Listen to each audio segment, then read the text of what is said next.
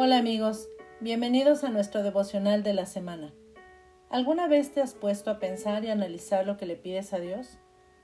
Si te das cuenta, lo común es pedirle que supla nuestras necesidades económicas, físicas, emocionales, de trabajo. Sin embargo, en la medida en que lo conocemos más, su espíritu nos instruye para hacer peticiones más sabias. Personalmente, creo que debemos aprender de los grandes de la Biblia como el rey David. Hoy vamos a meditar acerca de algunos versículos del Salmo 25.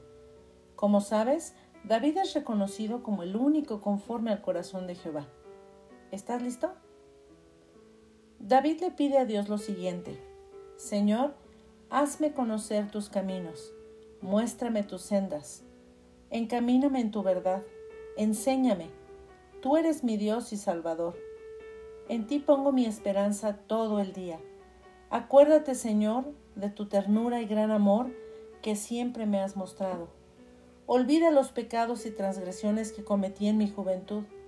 Acuérdate de mí según tu gran amor, porque tú, Señor, eres bueno. Observa cómo David entendía que a pesar de haber varios caminos, solo los de Dios son perfectos.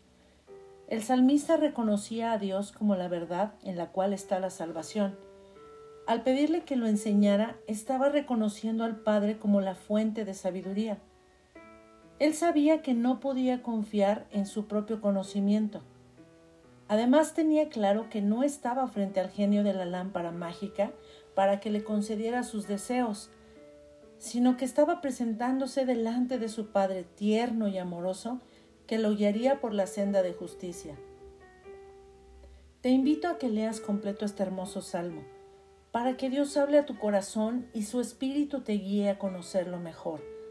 Recuerda, Jesús enseñó a sus discípulos a ser pescadores de hombres, no pescó por ellos. Ve delante de nuestro Padre y pídele que te enseñe cómo resolver las cosas desde su perspectiva, no de la tuya, porque nosotros llamamos necesidad a lo que Él llama proceso de formación. Busca su rostro, escucha su voz y Él hará en tu vida. Es mi oración que este devocional sea de bendición a tu vida. Hasta la próxima.